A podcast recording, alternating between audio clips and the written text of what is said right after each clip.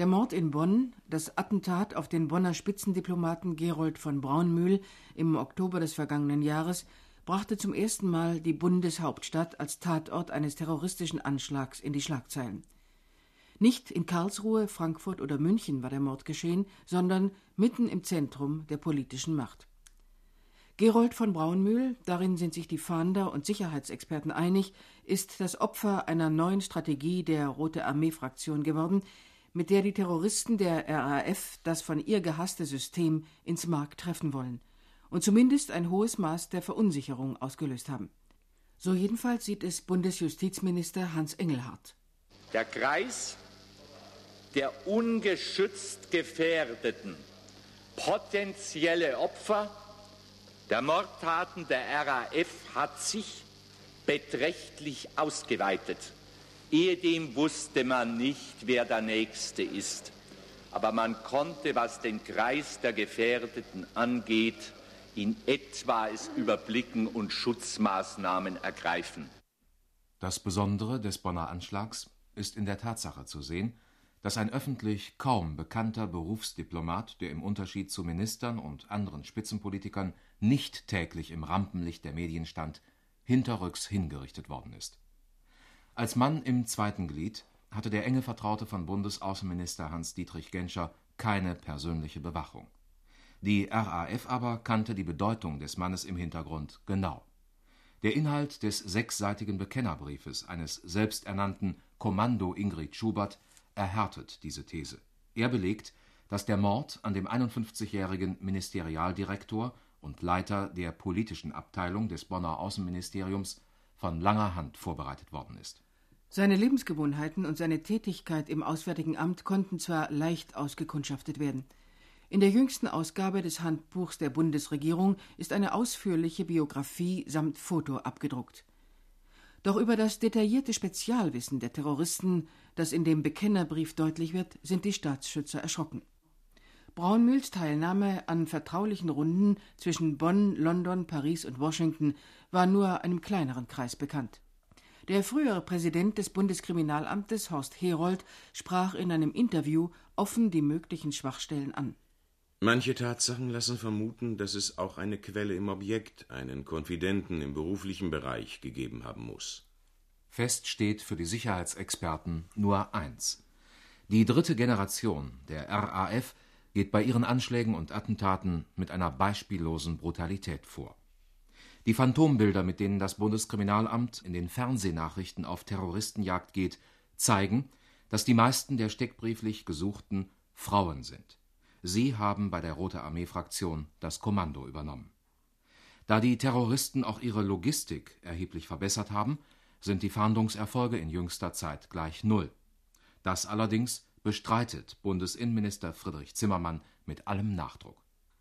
Der Vorwurf an die Sicherheitsbehörden von Bund und Ländern, dass sie im Gegensatz zu früher keine Fahndungserfolge hätten, ist falsch. Wir haben seit Ende 1982 rund 20 terroristische Festnahmen von Klar, Schulz, Mohnhaupt Ende 82 bis Haule Frimpong Mitte 86.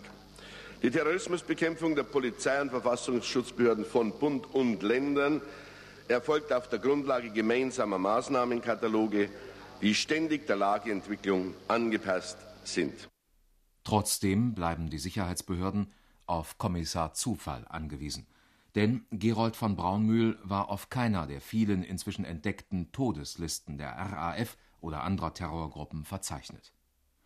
Aber nach dem Diplomatenmord hat sich Bonn noch stärker gegen den Terror gewappnet. Im amerikanischen Viertel der Bundeshauptstadt fahren die Streifenwagen der Polizei im Minutentakt, manchmal vier pro Viertelstunde. Die Gegend gilt als besonders gefährdet. In den Bonner Vororten Pech, Ippendorf und am Venusberg, wo viele Diplomaten und Spitzenbeamte zu Hause sind, patrouillieren die Streifenwagen selbst in den abgelegensten Straßen. Das Wort Personenschutz wird großgeschrieben.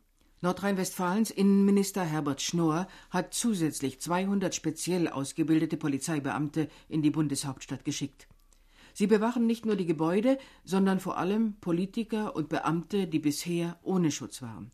60 neue Namen stehen auf der Bewachungsliste, die meisten aus dem Auswärtigen Amt, den Ministerien für Verteidigung, Forschung, wirtschaftliche Zusammenarbeit und Wirtschaft. Allein drei Beamte aus dem Forschungsbereich gelten als besonders gefährdet, weil sie an den vorbereitenden Gesprächen zum amerikanischen SDI-Projekt, einer weltraumgestützten Raketenabwehr, beteiligt waren. Das zeigt die veränderte Angriffsstrategie der RAF. Während die erste Generation der bundesdeutschen Terroristen ihre Aktionen vor allem gegen amerikanische Einrichtungen, namhafte Politiker oder herausragende Wirtschaftsführer richtete, haben die Nachfolger eine neue, weiterreichende Strategie entwickelt. Als Angriffsziele gelten nun Personen und Objekte aus dem militärischen Bereich, dem industriell-militärischen Komplex und dem sogenannten staatlich-repressiven Apparat. Seit bei der verhafteten Terroristin Eva Haule-Frimpong eine Zeichnung des Entwicklungshilfeministeriums gefunden wurde, wissen die Sicherheitsbehörden, dass auch die Bundesbauten gefährdet sind. Die Beamten des Bundeskriminalamtes haben rund um den Bundestag in einer Sicherheitsanalyse etliche Schwachstellen entdeckt. Ohne Schwierigkeiten könnten beispielsweise terroristische Gewalttäter von einem Rheinschiff aus direkt in den Plenarsaal des Behelfsparlaments Wasserberg schießen. Von der kugelsicheren Ausstattung der Abgeordnetenbüros, dem Einbau von Panzerglas, der Anschaffung eines Röntgengeräts zur Durchleuchtung der Parlamentarierpost der Installierung elektronischer Überwachungsanlagen bis hin zur Verschlüsselung der Funksprüche des Bundestagsfahrdienstes empfehlen die Sicherheitsexperten ein ganzes Bündel von Maßnahmen.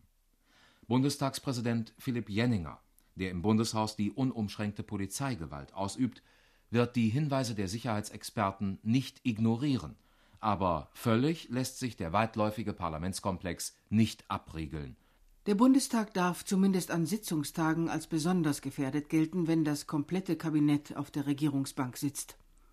Doch auch die Ministerien und ausländischen Botschaften sind möglicherweise im Fadenkreuz gewaltsamer Attentäter, denn der Terrorismus ist international. Die Sicherheitsmaßnahmen sind drastisch verschärft worden. Hohen Beamten mehrerer Ministerien wird Schießunterricht erteilt, gleichzeitig erhalten sie Panzerwesten. Das Bundeskriminalamt hat 35 weitere schusssichere Personenwagen zum Stückpreis von 430.000 Mark angeschafft. Die Objektschutzliste wurde um das Entwicklungshilfeministerium und das Umweltressort erweitert. Letzteres insbesondere wegen der Abteilung Reaktorsicherheit. Der Bundesgrenzschutz, der angefangen vom Bundespräsidialamt bis hin zum Bundesverfassungsgericht für den Objektschutz zuständig ist, erhielt umgehend 150 neue Planstellen. Obwohl dieser Maßnahmenkatalog schnell und unbürokratisch auf den Weg gebracht worden ist, streiten die Politiker um den richtigen Weg, wie die Terroristen zu fassen sind. Die Koalitionsparteien von CDU, CSU und FDP setzen auf schärfere Gesetze. Die Sozialdemokraten argumentieren, mit Gesetzen fange man keine Terroristen. Sie wollen die Fahndung verbessern, wie der SPD-Abgeordnete Hans de Witt betont. Die Fahndungserfolge fehlen. Gesetzgeberischer Aktionismus wird deshalb die Terroristen ebenso wenig beeindrucken, wie überzogene Straftatbestände die Terroristen und deren Umfeld abschrecken werden. Unsinnige Verschärfungen und in der Hast zusammengeschusterte, unpraktikable Bestimmungen arbeiten den Terroristen allenfalls in die Hände. Sie erreichen damit eine Deformation unserer freiheitlichen Gesetzgebung und verspotten unsere angebliche Hilflosigkeit. Es wäre deshalb ein mutiges Zeichen der Besonnenheit gewesen, hätten Sie mit der Aufgabe des Kronzeugen das ganze Vorhaben fallen gelassen. Doch in der Bundesrepublik wird stets nach dem Kronzeugen gerufen, wenn die Fahndungserfolge fehlen. Zur Zeit der ersten Terrorismuswelle in den 70er Jahren kam eine entsprechende Forderung aus den Reihen der SPD. Nach der Ermordung Braunmühls wollten die Bonner Koalitionsparteien dieses dem deutschen Rechtssystem fremde Instrument in die Strafgesetzgebung einführen, auch wenn die Glaubwürdigkeit solcher gegen Gnadenerweis gekauften Zeugen allgemein als zweifelhaft gilt und dem bundesdeutschen Legalitätsprinzip zuwiderläuft. Obwohl die freidemokratische Führungsequipe zunächst unter dem Eindruck des Mordes an dem Genscher Vertrauten von Braunmühl dafür plädierte, das Paket der Antiterrorgesetze unter Einschluss einer Kronzeugenregelung zu verabschieden, rückte sie am Ende von der Straffreiheit für Mörder unter dem Druck der Partei Basis und aufgrund der vernichtenden Urteile von Fachleuten wieder ab. Beim Delikt Mord ist für die Mehrheit der Liberalen die Grenze erreicht, wo ein Staat auf seinen Strafverfolgungsanspruch verzichten kann. Strafmilderung lautete ihr Angebot. Der Unionsabgeordnete Horst Eilmann kritisierte die FDP-Kehrtwende mit harten Worten im Deutschen Bundestag. Eine wehrhafte Demokratie kann und darf nicht darauf verzichten, sich in allen Bereichen mit allen rechtsstaatlichen Mitteln gegen den Terrorismus zur Wehr zu setzen. Dazu gehört die Aufdeckung seiner geistigen und gesellschaftlichen Ursachen ebenso wie die entschlossene Anwendung des Strafrechts. Wo politischer Protest die Ebene der Verweigerung und der Agitation deutlich verlassen und zur offenen und brutalen Gewaltanwendung übergegangen ist, ermuntert jedes Zögern und jedes vorsichtige Zurückweichen des Staates diejenigen, die im Begriff sind, in die Gewalt abzugleiten und vergrößert damit das Gewaltpotenzial. Doch viele Kronzeugenbefürworter in den Reihen der Union sahen auch die Gefahr einer Zusage auf Straffreiheit. Was geschieht, sobald der erste RAF-Mörder, ausgestattet mit neuem Pass, neuem Lebenslauf und versehen mit einem ordentlichen Startkapital des Staates, sich wieder ins freie Leben absetzen darf? Eine solche Perspektive ist nicht nur für die Angehörigen Ermordeter bedrückend. Doch für Ludwig Holger Pfahls, den Präsidenten des Bundesamtes für Verfassungsschutz und andere, wäre durch die Kronzeugenregelung möglicherweise eine Pforte geschaffen worden, um in die Terrorszene einzudringen. Deren Aufbau ist am ehesten mit einer Pyramide zu vergleichen. Unterhalb der Spitze, mit den eigentlichen 15 bis 20 Kommandomitgliedern, agiert ein Kreis von etwa 200 Halblegalen, die nicht oder noch nicht in den Untergrund gegangen sind.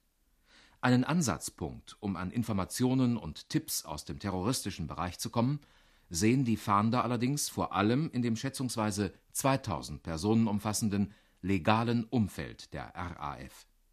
Das sind jene Leute, die einer geregelten Arbeit oder einem Studium nachgehen und ansonsten die Führungskader der RAF mit Unterkunft, Ausrüstung und Informationsmaterial zu versorgen haben. Die Sicherheitsexperten meinen, dass in diesem Umfeld mancher die Chance zum Absprung sucht und durchaus bereit sein könnte, sich als Zeuge der Anklage zur Verfügung zu stellen. Dass hier der Hebel angesetzt werden muss, ist auch die Ansicht von Bundesinnenminister Friedrich Zimmermann. Wir müssen Zugang finden zur Terrorszene selbst.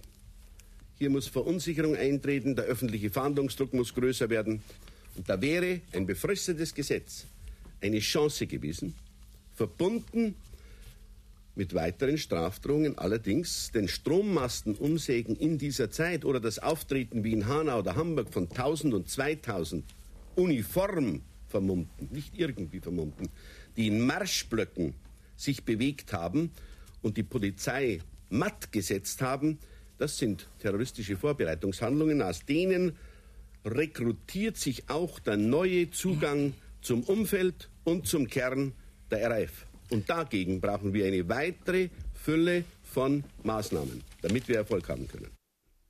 Obwohl der Kronzeuge zunächst zu den Akten gelegt worden ist, könnte er in der neuen Legislaturperiode des Bonner Parlaments durchaus wieder auftauchen dass der bayerische Ministerpräsident und CSU-Vorsitzende Franz Josef Strauß im Wahlkampf wiederholt erklärte, die Freien Demokraten würden mitverantwortlich sein, wenn sich demnächst wieder ein Terroranschlag auf bundesdeutschem Boden ereigne, hat die Liberalen verärgert.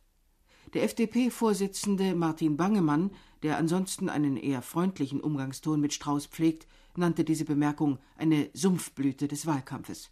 Wer so rede, erklärte der Freidemokrat, erzeugt nur ein Klima, das sich die Terroristen wünschen. Doch dies, wie gesagt, gehört in die Ablage Wahlkampf. Fahndungserfolge sind jetzt vor allem gefragt.